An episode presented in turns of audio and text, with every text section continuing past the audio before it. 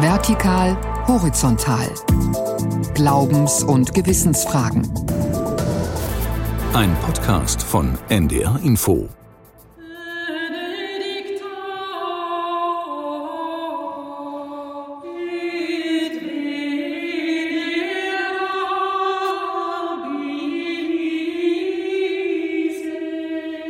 Erlebe das schon als eine strukturelle Diskriminierung. So, ich bin für alles verantwortlich hier in den Kirchengemeinden, aber eben diese Punkte da bin ich dann eben raus, weil ich als Frau keinen Zugang zum Amt habe und das eben nicht machen kann. Und was ich ganz spannend finde, ein Thema, was eigentlich gar nicht auf der Agenda der Weltsynode steht, aber ein Thema, was aus allen kontinentalen Versammlungen kommt mit großer Kraft, ist tatsächlich das Frauenthema, also die Beteiligung von Frauen an Entscheidungsprozessen. Ich bedauere es wirklich, wirklich sehr, dass dieser Graben zwischen den Richtungen scheinbar immer tiefer wird. Also er ist ja fast so, dass wir miteinander kaum noch sprechen können.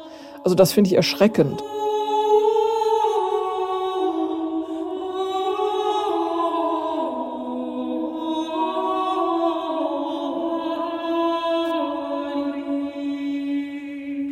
Stimmen aus der katholischen Kirche in Deutschland waren das mit Blick auf die eigene Situation und weltweite Diskussionen, denn es herrscht Redebedarf. Am Mittwoch beginnt in Rom die Weltbischofssynode. 375 Bischöfe, Ordensleute und zum ersten Mal auch Laien kommen zusammen, um über das Thema Synodalität zu sprechen. Synodalität, das bedeutet übersetzt miteinander gehen, miteinander sprechen, beraten. Ja, wie kann das gelingen in einer Kirche, die doch immer weiter auseinanderdriftet? Während des Treffens in Rom, da stellt sich eine Frage, nämlich ob die Synodalität das Thema der Synode ist oder ob die Synode konkrete Themen behandelt, auch strittige Themen. Öffnet sich die Kirche zum Beispiel für neue geistliche Ämter für Frauen? Fällt der Pflichtzölibat für Priester? Können sie auch heiraten? Werden die Laien, werden die Frauen mehr Gestaltungsmacht, mehr Verantwortung in der römisch-katholischen Kirche übernehmen? Diesen und anderen Fragen wollen wir in dieser Folge des Podcasts Vertikal Horizontal nachgehen. Herzlich willkommen zu dieser Folge, sagen heute Florian Breitmeier und Michael Hollenbach.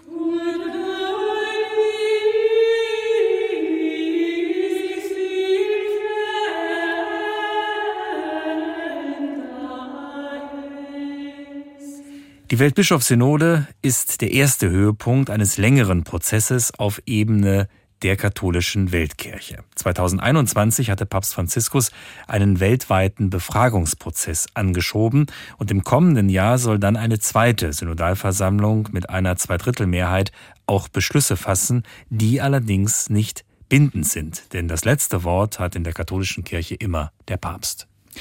Wir hatten es angesprochen, bei der Weltbischofssynode geht es auch und vor allem um Themen, die vielleicht nicht ausdrücklich im vorbereitenden Arbeitspapier stehen, die aber in der katholischen Kirche durchaus diskutiert werden, seit Jahrzehnten könnte man auch hinzufügen. Der Wunsch der reformorientierten Katholikinnen und Katholiken hierzulande geht in Richtung struktureller Veränderungen in ihrer Kirche. Es geht ihnen auch um neue Haltungen zu Fragen der Sexualmoral und Wertschätzungen von Beziehungen. Das sind auch Ansätze, die man seit einigen Jahren versucht, in einigen deutschen Bistümern umzusetzen. Dazu gehört auch die Diözese Osnabrück. Ein Modell auf diesem Weg, dass auch Laien, dass auch Frauen Leitungsfunktionen in einer Pfarrei übernehmen können. Normalerweise ist das in der römisch-katholischen Kirche nur den Priestern erlaubt. Michael, du hast dich im Bistum umgehört und mit Christine Hölscher gesprochen, die die Pfarrei in Bad Iburg leitet. Christine Hölscher ist Pfarrbeauftragte für die Pfarrgemeinschaft Bad Iburg und Glane. Sie ist ausgebildete Gemeindereferentin und studierte Religionspädagogin, aber, und das ist ja in der katholischen Kirche nach wie vor nicht möglich, sie ist eben keine geweihte Priesterin. Seit fast vier Jahren leitet sie nun trotzdem die beiden Gemeinden. Meine Erfahrungen sind aber schon so, dass ich sagen würde, dieses Leitungsmodell hat eben auch gewisse Grenzen was meine Rolle angeht. Also nach wie vor ist es ja eben so, es ist eine Art Notparagraph im Rahmen des Kirchenrechts. Das Kirchenrecht sieht grundsätzlich vor, dass ein Priester, Leiter, geistlicher Leiter auch einer Kirchengemeinde ist. Und nur in diesen Notfällen, so wie jetzt hier, kann der Bischof eben jemand anders damit beauftragen, aber immer in enger Rückbindung an einen moderierenden Priester. Der ist hier auch benannt. Mit dem geht das alles gut. Der ist gar nicht hier vor Ort. Der hat eine andere Hauptaufgabe. Der unterstützt vor allem mich auch ganz stark in meiner Rolle. Aber es gibt noch einen weiteren Priester im Team und wir merken halt an ganz vielen kleinen und größeren Baustellen, dass natürlich für die Menschen auch vom mentalen Modell her immer noch der Pastor derjenige ist, der Leitung ist. Und äh, ich bin sozusagen die leitende Geschäftsführerin für diesen ganzen Verwaltungskram und der Pastor ist aber dann ja der, der eben sonntags auch am Altar steht und so weiter und wird auch so oftmals wahrgenommen. Und er war auch viele Jahre selber Pfarrer irgendwo, er war auch in dieser Rolle und er macht das auch ein Stück weit so weiter, wie er das gewohnt war. Und das finde ich für mich und auch oftmals für die Gemeindemitglieder schon oft ein bisschen schwer. Es ist eine, eine gewisse Spannung, die man auch nicht auflösen kann, glaube ich, solange nicht in unserer Kirche eben auch Frauen und Männer geweiht werden können äh, und Zugang zum Amt bekommen, wird es diese Spannung immer geben zwischen dem Weiheamt und der Leitung der Kirchengemeinden. Das klingt nach einer ehrlichen, realistischen und keineswegs nur euphorischen Bestandsaufnahme von Christine Hölscher, was da die Rolle von Laien bei den Leitungsmodellen angeht. Nein, sie sagt, dass sie sich im Team eigentlich gut verstehen, also auch mit den Priestern, aber ich sag mal, der Schatten der Tradition, der lastet doch auf diesem Miteinander. Das Problem ist, die Rolle des Priesters ist in unserer katholischen Kirche von der Tradition her irgendwie beschrieben und da haben Menschen auch Erfahrungen mit und Bilder davon. Meine Rolle als Pfarrbeauftragte ist eine neue Rolle. Und was das so genau ist, auch in Abgrenzung auch äh, zur priesterlichen Rolle, das ist immer wieder neu, merken wir im Alltag auch wieder neu zu füllen, neu miteinander zu klären, äh, damit auch keine ungute Konkurrenzsituation zwischen uns entsteht. Ne? Weil ich habe schon den Anspruch, und so soll es auch sein, dass ich auch Leitung für die Pastoral bin. Also nicht nur für die Verwaltung, sondern dass ich zum Beispiel auch in der Liturgie vorkomme, nicht nur die geweihten Kollegen, sondern ich auch äh, mal Predigtdienst habe oder solche Sachen eben. Ne? Aber da muss ich eben selber ganz viel für sorgen und wir müssen immer wieder neu meine Rolle quasi beschreiben.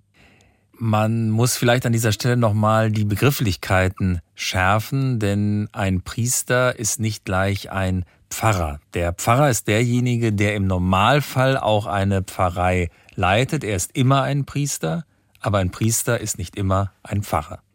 Genau, und in Bad Iburg-Lane gibt es eben keinen Pfarrer, sondern eben nur unterstützende Priester. Aber in den Augen vieler Katholikinnen und Katholiken sind die Priester dann doch, naja, ich sag mal, für das eigentlich Entscheidende da, nämlich für die Sakramente. Also Taufen, Eucharistiefeier, auch Krankensalbung, also im Falle, dass jemand äh, darum bittet, zum Beispiel das Sakrament. Also alles, was mit Sakramenten zu tun hat, ist halt deren Aufgabe. Wir gucken schon, dass ich eben innerhalb der Sonntagsmessen und Gottesdienste auch vorkomme, mit Predigtdienst so regelmäßig. Aber ansonsten sind das natürlich die Sachen, wo der Priester äh, gewünscht wird. Oder wenn eine Beerdigung mit einem Requiem, mit einer Eucharistiefeier verbunden sein soll. Was wir hier in der einen Gemeinde noch öfter haben, da ist es natürlich dann eben so, da muss einer der beiden Priester dann mit dabei sein. Aber Michael, ist es nicht so, dass das in der Praxis langsam auch geweitet oder aufgeweicht wird, dass nämlich auch Laien immer mehr in Anführungsstrichen priesterliche Aufgaben übernehmen können. Ja, das ist sicherlich so und da können wir gleich noch mal ausführlicher drauf eingehen. Der Weg geht eindeutig in diese Richtung. Das sieht man auch bei dem, ja, was man früher vielleicht als letzte Ölung bezeichnet hat, also die Krankensalbung, ebenfalls ein Sakrament, das eigentlich nur dem Priester vorbehalten ist bei der Krankensalbung machen wir es so, wenn mich jemand anruft und da ist jemand auch sehr schwer krank und man wünscht sich einen Segen, dann fahre ich auch hin. Also dann rede ich nicht erst groß, dass ich das ja eigentlich nicht darf und so weiter, sondern dann fahre ich hin, weil ich glaube, dass es dann wichtig ist, dass Menschen begleitet werden in dieser Phase, ne? dass dann jemand einfach da ist und kommt und äh, kurzfristig auch kommt. Ne? Mittlerweile gibt es im Bistum Osnabrück 15 Pfarrbeauftragte, also Laien, die Pfarreien leiten. Das ist aber ja kein Modell, das man vorrangig eingeführt hat, um unbedingt die Macht der Pfarrer einzuschränken oder die Verantwortlichkeiten von Laien, speziell von Frauen, gezielt auszuweiten. Das mag ein Effekt sein, aber der eigentliche Grund für dieses Modell ist ja der eklatante Priestermangel. Es gibt schlicht und ergreifend gar nicht genug Pfarrer, die da wären, um eine Gemeinde gut zu leiten und zudem die Aufgaben eines Seelsorgers wahrzunehmen. Ja, die Zahl der Priester geht rasant zurück. Also in den vergangenen 20 Jahren um rund ein Drittel im Bistum Osnabrück und von den aktuell 216 Priestern im Bistum ist fast die Hälfte im Ruhestand. Christine Hölscher weiß natürlich um die Ambivalenz ihres Leitungsamtes. Man kann schon sagen, erst als es immer weniger Priester gegeben hat, da mussten, wie in dem Fall, die Frauen einspringen, aber eben nur mit verminderten Rechten. Das ist eben für mich nicht nur ärgerlich, es ist tatsächlich schmerzlich. Ich erlebe das schon als eine strukturelle Diskriminierung. So habe ich das auch immer wieder gesagt. Das kannte ich auch schon. Aber ich finde, in dieser neuen Leitungsrolle, die ich jetzt habe, hat sich das nochmal für mich verschärft. Ich bin für alles verantwortlich hier in den Kirchengemeinden, für Personal, Finanzen, Gebäudemanagement, alles, was hier irgendwie zu unterschreiben ist, Kreditverträge und sonstige Sachen. Aber eben diese Punkte da bin ich dann eben raus, weil ich als Frau keinen Zugang zum Amt habe und das eben nicht machen kann. Und es gibt durchaus Anfragen. Es rufen mal junge Leute an, die fragen, die kennen mich, die fragen, kannst du unser Kind taufen? Dann muss ich das jedes Mal erklären, weil in deren Bewusstsein bin ich natürlich die Leitung, erstmal hier die Ansprechperson. Ne? Da kann man sich ja schon fragen, ist das denn vielleicht auch eine Generationenfrage? Also wer sich den geweihten Priester wünscht, um Sakramente zu empfangen, oder wer sich vielleicht auch ganz bewusst lieber an eine weibliche Pfarrbeauftragte wendet? Ja und nein. Also Christine Hölscher hat mir gesagt, dass das zum Teil eine Generationenfrage sei. Aber es gäbe auch durchaus ältere Gemeindemitglieder, die das sehr begrüßen, dass eine Frau die Gemeinde leitet. Und umgekehrt gibt es auch eher konservative Jüngere, die ganz gezielt einen Priester aufsuchen. Also ich sehe mittlerweile dieses Modell, in dem ich selber arbeite, durchaus auch nüchtern. Es ist eine Möglichkeit, eine Übergangsphase auch zu überbrücken. Ich glaube aber, wenn ich die Zahlen sehe, was in den nächsten Jahren auf uns zukommt, dann stehen aus meiner Sicht andere Entscheidungen nochmal an, also mutigere Entscheidungen nochmal. Wir haben wieder die Priester, auch nicht die mitarbeitenden Priester. Wenn wir nicht viele indische äh, Priester hätten, würde es sowieso gar nicht mehr gehen.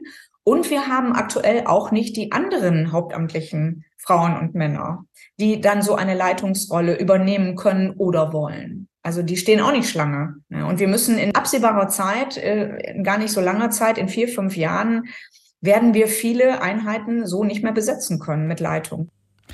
Und das ist ja eine Herausforderung, die sich nicht nur im Bistum Osnabrück stellt, sondern auch im Erzbistum Hamburg oder im Bistum Hildesheim. Wenn wir jetzt nochmal den Blick deutlich weiten, also von der norddeutschen Bistumsebene auf die römisch-katholische Weltkirche. Dann wissen wir ja, dass am 4. Oktober in Rom die Weltbischofssynode beginnt. Und welche Erwartung, welche Hoffnung hat denn Christine Hölscher an diese Synode? Ich habe ganz viel Hoffnung, aber eher grundlegende Hoffnung. Also ich habe Hoffnung, dass wir, egal was kommt, von Gott begleitet sind. Diese Hoffnung und diese Zuversicht habe ich. Also mein Hoffnungspotenzial, mein Motivationspotenzial, das kommt, glaube ich, wirklich eher nochmal aus einer anderen Quelle, was meine Institution angeht. Also Kirche als Organisation und das, was ich mir da erhoffe, erhoffen tue ich das, dass äh, für die Frauen sich noch Türen weiter öffnen. Aber wenn ich das realistisch für mich einschätzen soll, bin ich da im Moment sehr, sehr skeptisch. Ich immer wieder Signale aus Rom kommend, die in eine andere Sprache sprechen für mich, wo wir ja eher in dem Sinne auch, hört sich hart an, aber so zurückgepfiffen werden und nochmal immer wieder deutlich gemacht wird, was der Normalfall ist und wie es eigentlich ist. Und da bin ich nicht so besonders optimistisch.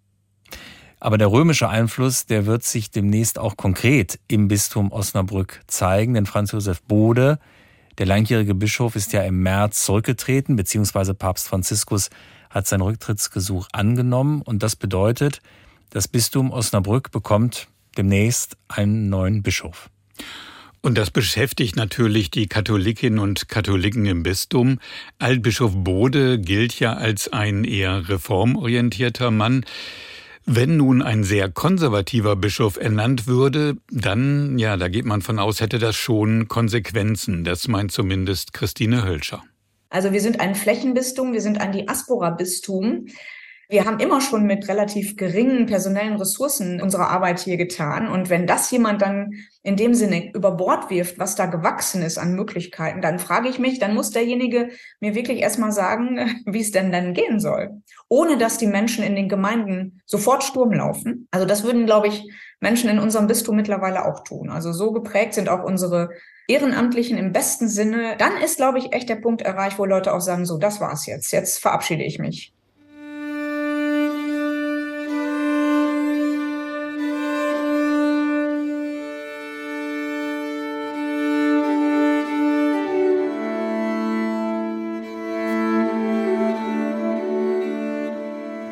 Wir hatten ja gerade über die Bischofswahl im Bistum Osnabrück gesprochen und bei dem deutschen Reformprozess in der katholischen Kirche, dem synodalen Weg, da geht es ja auch um mehr Synodalität. Da wird von den Reformern eben auch gefordert, mehr Mitsprache und Mitwirkung der Basis zu haben. Auch Kontrolle und Kritik werden immer wieder als wichtige Punkte genannt.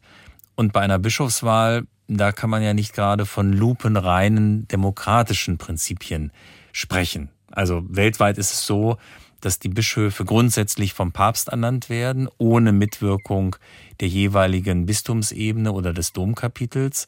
Allein im deutschsprachigen Raum, zum Beispiel auch in Salzburg oder in Basel, ist das anders, eben aufgrund staatskirchenrechtlicher Regelungen.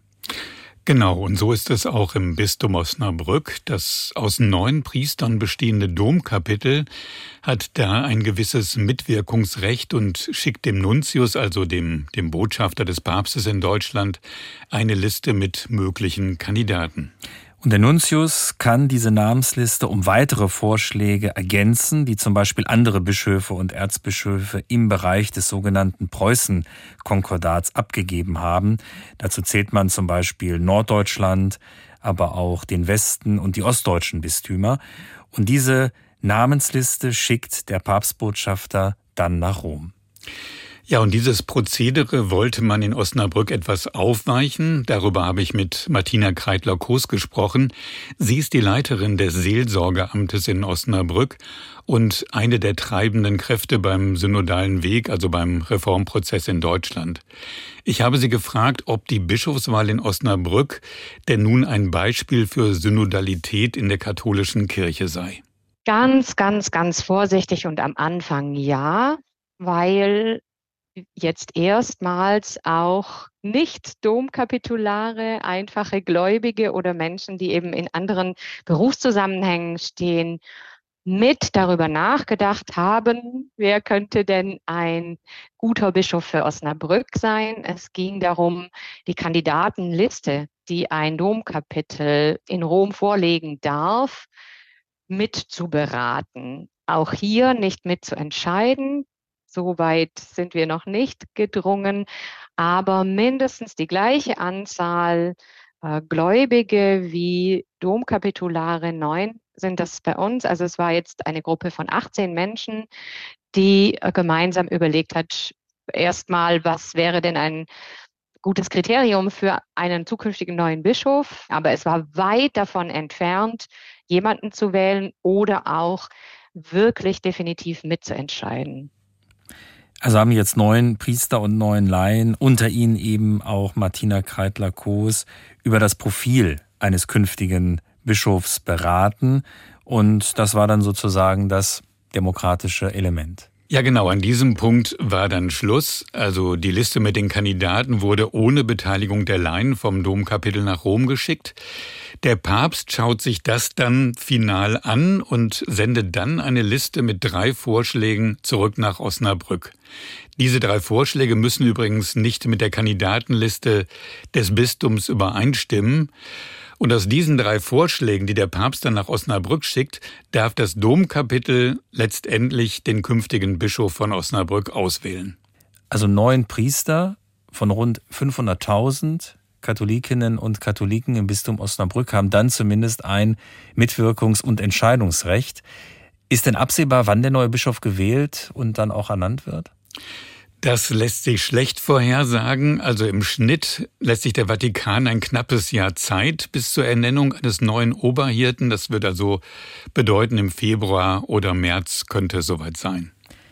Michael, wir hatten ja vorher schon gesprochen über Reformbestrebungen im Bistum Osnabrück und auch was da schon konkret auf den Weg gebracht wurde, zum Beispiel die neuen Leitungsmodelle auf Gemeindeebene.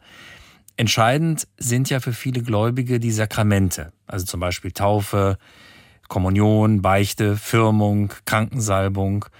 Das sind ja Aufgaben, für die die katholische Kirche nur geweihte Männer vorsieht. Also auch die Messe, die Eucharistiefeier darf nur ein geweihter Mann leiten. Und Frauen dürfen laut Kirchenrecht in der heiligen Messe auch nicht die vorgetragene Lesung auslegen. Homilie lautet hier das Stichwort, eine besondere Form der Predigt. Aber Frauen predigen durchaus im Gottesdienst. Das ist ein Punkt, der mehr und mehr aufgeweicht wird. Also immer öfter predigen Laien, wie zum Beispiel auch die promovierte Theologin Martina Kreitler-Koos, auch in einer heiligen Messe, ja, was der Vatikan eigentlich strikt ablehnt. Wir haben eine Beschlusslage des synodalen Weges, dass die Laienpredigt für uns möglich sein soll. Es gibt Diözesen, da geht es ja immer drum, da geht das. Wir versuchen Wege zu finden, dass wir unser kirchliches Leben aufrechterhalten können und trotzdem natürlich nicht in die Opposition oder in ein Gegeneinander äh, mit Rom geraten. Das muss man immer wieder und in jedem einzelnen Feld neu austarieren. Wie ist das denn bei den anderen Sakramenten, also wie zum Beispiel der Taufe? Gibt es da Spielräume? Auch da tut sich was. Also hier verweist Martina Kreitler-Koos auf die Notsituation durch den Priestermangel.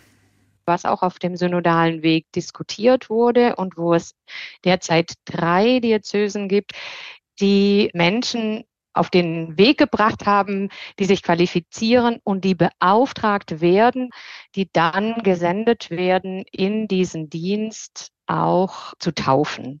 Das ist ein Pilotprojekt. Das wird im Moment sehr stark diskutiert auf allen Ebenen und ich bin sehr sicher, dass das sehr gute Erfahrungen sein werden. Martina Kreidler-Koos hat auch betont, dass die Taufe durch Laien kirchenrechtlich abgesichert sei als es die Nottaufe gibt. Das ist die Grundidee, dass jeder Mensch, der die Taufe will, sie auch bekommen soll. Und das kann ja auch in prekären Situationen sein. Also, weil die Kirche davon ausgeht, dass es ein so hohes Gut, dass Menschen getauft werden, dass man das möglich machen soll. Jetzt ist die große Frage, wie man Not definiert. Der Vatikan argumentiert so, wenn einmal im Monat ein Priester erreichbar ist, dann ist das noch keine Notsituation. Ähm, und pastoral würden wir dagegen halten, wenn Taufgespräche aufgrund von Überlastung auch von riesigen Gebieten nur am Telefon geführt werden können, dann ist das eine pastorale Not. Bedeutet das nun, dass mit dieser pastoralen Not, also auch bedingt durch den Priestermangel, sich immer mehr Möglichkeiten auch für Laien ergeben? Im Prinzip ja, aber tja, immer sozusagen durch die Hintertür. Das ist eine Notlösung. Es wäre gut, wenn die Taufe weiter beim Amt bleiben, an das Amt gebunden bleiben würde, aber wir sollten die Zulassungsbedingungen zum Amt ändern. Das heißt, nicht die Klimmzüge machen, was kann man denn auslagern sozusagen, sondern klarer haben, es gibt eigentlich eine theologisch gute Lösung, nur die funktioniert im Moment nicht, weil wir so rigide Zulassungsbedingungen haben. Nur Männer und nur zölibatäre Männer können Priester werden. Wenn wir jetzt nochmal den Blick nach Rom richten und auf die Weltsynode schauen, die ja am 4. Oktober eröffnet wird, ist diese Versammlung im Vatikan für die Osnabrücker Leiterin des Seelsorgeamtes denn auch mit hohen Erwartungen verbunden, dass sich in ihrer Kirche etwas Grundlegendes ändert? Also hohe Erwartungen vielleicht nicht, aber Martina Kreidler-Koos gibt schon zu bedenken, es ist schon eine andere Zusammensetzung, ein anderer Angang. Wir haben Laien mit Stimmrecht dabei, wir haben Frauen erstmals dabei. Das wird die Kultur dort verändern. Und wir haben einen breiten Konsultationsprozess im Vorfeld. Und was ich ganz spannend finde, ein Thema, was eigentlich gar nicht auf der Agenda der Weltsynode steht, weil es ja in Anführungsstrichen um Sünden oder nur um Synodalität, also wie geht Beteiligung aber ein Thema, was aus allen kontinentalen Versammlungen kommt mit großer Kraft, ist tatsächlich das Frauenthema, also die Beteiligung von Frauen an Entscheidungsprozessen auf allen Ebenen.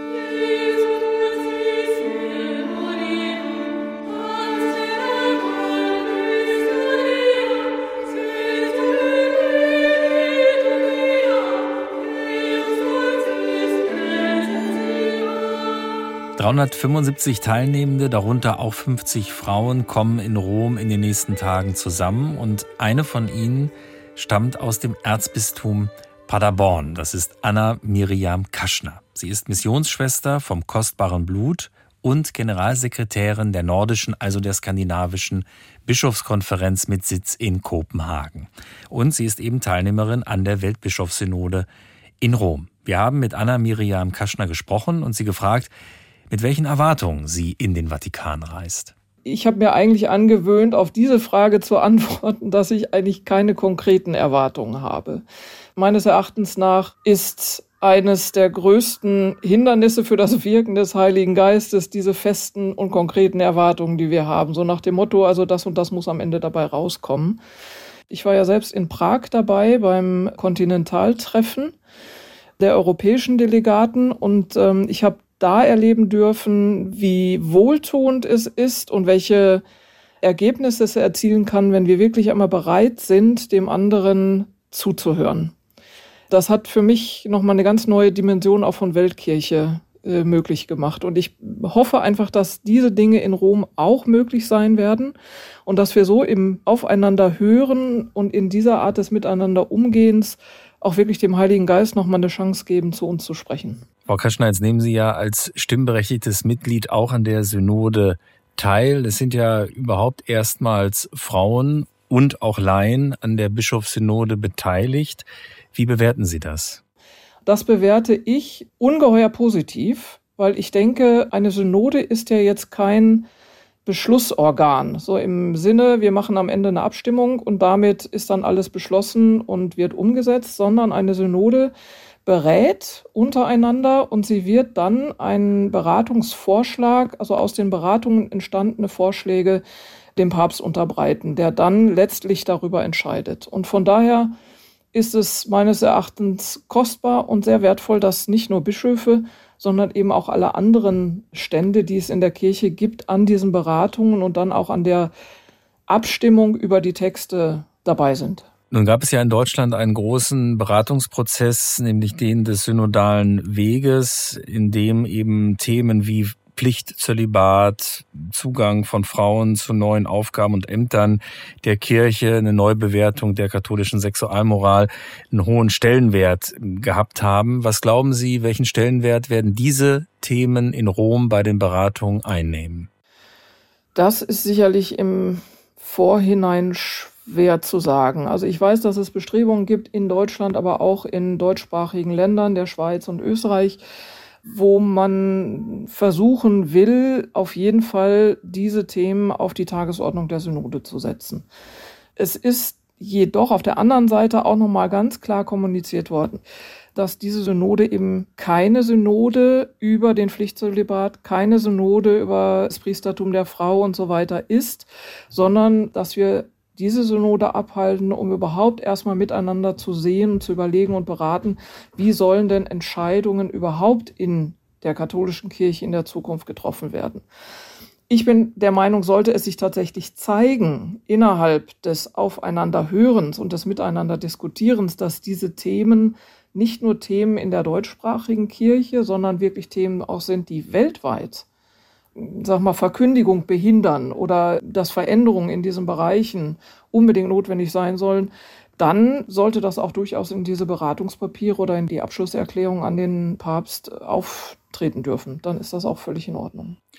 Sie haben sich ja auch kritisch zum synodalen Weg in Deutschland geäußert, der ja versucht, Reformen anzuschieben und unter anderem die Beteiligung von Laien zu stärken. Dabei geht es ja auch darum, dass die katholische Kirche sich, ich sag mal, weltoffener zeigen will, der Gesellschaft zugewandt zeigen will. Wo, worin liegen Ihre Kritikpunkte?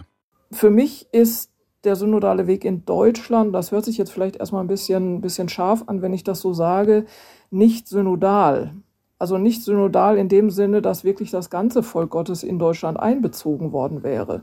Es waren einige, die waren ja mehr oder weniger gewählte Vertreter, die jedoch zum großen Teil eben eine bestimmte Meinungsrichtung auch vertraten, nämlich die eben der vielen Veränderungen, die passieren müssten.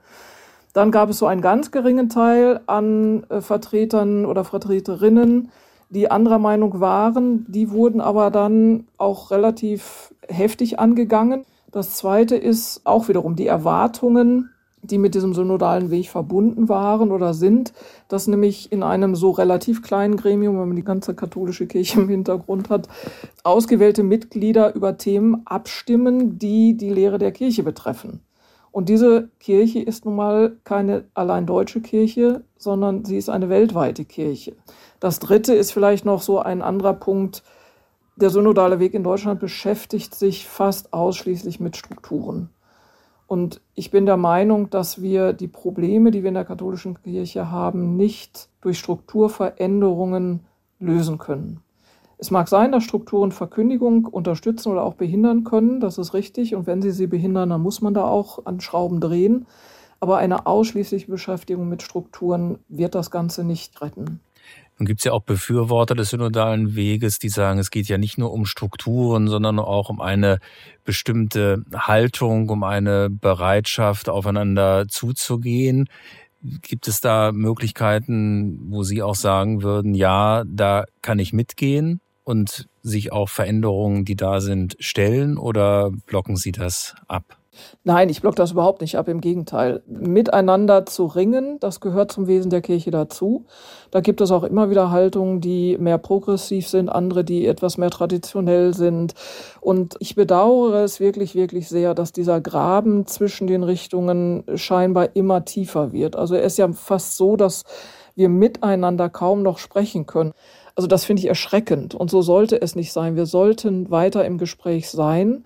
Wir müssen miteinander ringen, das gehört auch dazu. Und wir müssen gerade auch diese heißen Themen, jetzt, Sie haben es schon genannt, Zölibatsabschaffung, Priestertum der Frau und so weiter, darüber müssen wir sprechen. Aber wir sollten immer im Hinterkopf auch haben, dass es in anderen Teilen der Welt zum Teil nochmal ganz anders aussieht und dass wir miteinander auf dem Weg bleiben müssen. Das finde ich ist auch so ein Begriff von Synodalität, wo nicht jemand, der meint, er sei schon weiter, einfach ausscheren kann. Frau Kaschner, nochmal zur Bischofssynode. Sie hatten gesagt, so funktioniert die katholische Kirche, nämlich hierarchisch. Liegt darin nicht auch ein gewisses Problem, dass es jetzt vielleicht viele Hoffnungen, Erwartungen gibt an diese Bischofssynode, dass viele Themen diskutiert werden, aber letztendlich entscheidet diese Synode ja nicht. Letztendlich liegt ja nachher alles wieder in den Händen des Papstes. Richtig. Und das ist genau der Punkt, den ich ganz am Anfang sagte. Ich möchte eigentlich keine Erwartungen größerer Art nennen, beziehungsweise ich habe sie ehrlich gesagt auch nicht. Das ist jetzt nicht resigniert gemeint, dass man keine Erwartungen haben darf. Aber das ist genau der Punkt. Und ich fürchte, und das ist wirklich meine große Sorge, wenn ich in die Diskussion nach Deutschland schaue, dass Erwartungen geweckt werden, von denen schon von Anfang an klar ist, dass sie überhaupt in dem Maße nicht erfüllt werden können, weil eben die katholische Kirche so ist, wie sie ist. Es könnte eine große Enttäuschung geben am Ende der Synode. Soweit Anna Miriam Kaschner. Die Ordensschwester ist Generalsekretärin der nordischen, also skandinavischen Bischofskonferenz. Und wir wollen nun einen Punkt vertiefen, der gerade schon mal angeklungen ist. Wie ist das in einer Weltkirche wie die römisch-katholische mit Sonderwegen der nationalen oder regionalen Ortskirchen? Kann man in Brasilien oder eben gerade auch in Deutschland auf den Pflichtzölibat verzichten? Unter anderem darüber habe ich mit Martin Stauch gesprochen. Er ist Mitarbeiter des päpstlichen Missionswerks Missio in Deutschland. Herr Stauch, wie sehr kann der deutsche synodale Weg mit dem Wunsch nach Reformen auf Unterstützung in der Weltkirche hoffen? Also es gibt ein sehr differenziertes Bild. Also es gibt nicht die eine Weltkirche, die sagt, ja, die Deutschen haben recht und wir sind genau der gleichen Meinung. Es gibt aber auch nicht die eine Kirche, die sagt, in Deutschland läuft alles schief. Also da gibt es sehr unterschiedliche Antworten auf diese Fragen. Das finde ich auch eine wichtige Erkenntnis, die realisiert werden muss. Also es gibt Zustimmung, es gibt Ablehnung dazu, es gibt geheime Zustimmung, es gibt geheime Ablehnung dazu. Wir unterhalten uns auch mit vielen Menschen jetzt zum Beispiel in Afrika, für die das Thema LGBTQ ein echtes Anliegen ist, die sich aber zum Beispiel gar nicht trauen, darüber zu reden. Es gibt keinen Ort, wo sie darüber reden können. Das ist auch eine Realität, die man dann eben zur Kenntnis nehmen muss. Das können wir uns zum Teil äh, gar nicht vorstellen. Wie sieht das mit der Sexualmoral aus? Sie hatten das schon angedeutet. Also in Deutschland wird eben darauf gedrungen zum Teil, dass es auch Segnungsgottesdienste für homosexuelle Paare geben soll. Das ist ja ein Thema, was in afrikanischen Ländern wahrscheinlich eher weit weg ist. Also da geht's ja eher ja, um das Problem der Homophobie. Das ist so. Also das äh, Thema Homophobie in afrikanischen Ländern ist, ist ein äh, gravierendes Problem. Wir kennen die Diskussion über das Verbot äh, von Homosexualität in, in den Ländern, jetzt zuletzt in Kenia. Das ist schon echt ein, ein echt gravierendes Problem. Ob das jetzt wirklich so zur Sprache kommt in Rom, das weiß ich jetzt noch nicht. Aber ich würde es mir wünschen, dass es zur Sprache kommt und dass es eben auch Thema wird. Ich habe umgekehrt aber auch äh, Kontakt mit äh, afrikanischen Priestern, die auch sagen, warum können wir auch nicht unterschiedlich äh, auf diese Weltkirche schauen? Die Deutschen haben ihre eigenen Themen, in Afrika haben wir unsere Themen und jeder für sich findet Lösungen, die die Einheit der Weltkirche nicht gefährden. Also diese Stimmen gibt es auch. Das heißt also, Sie denken, man kann da sozusagen mit einer gewissen Vielfalt innerhalb der Weltkirche leben. Davon bin ich überzeugt, ja. Bin auch von dem Wert der Einheit überzeugt. Ich war jetzt im Mai in Indien und habe einem äh, indigenen Gottesdienst in Shillong beigewohnt. Das war ein tolles Erlebnis, äh, einen katholischen Gottesdienst in einer Sprache zu feiern, die man überhaupt nicht kennt, wo man nichts versteht, aber trotzdem sich der Gemeinschaft zugehörig fühlt. Das ist ein Wert an sich. Äh, und ich glaube, da gibt es auch wenige, die den in Frage stellen wollen. Aber die Welt entwickelt sich eben auch unterschiedlich schnell. Die Themen sind äh, unterschiedlich äh, in den einzelnen Ländern, in Kontinenten. Und dafür muss es auch im Rahmen äh, der Einheit äh, auch unterschiedliche Antworten geben dürfen.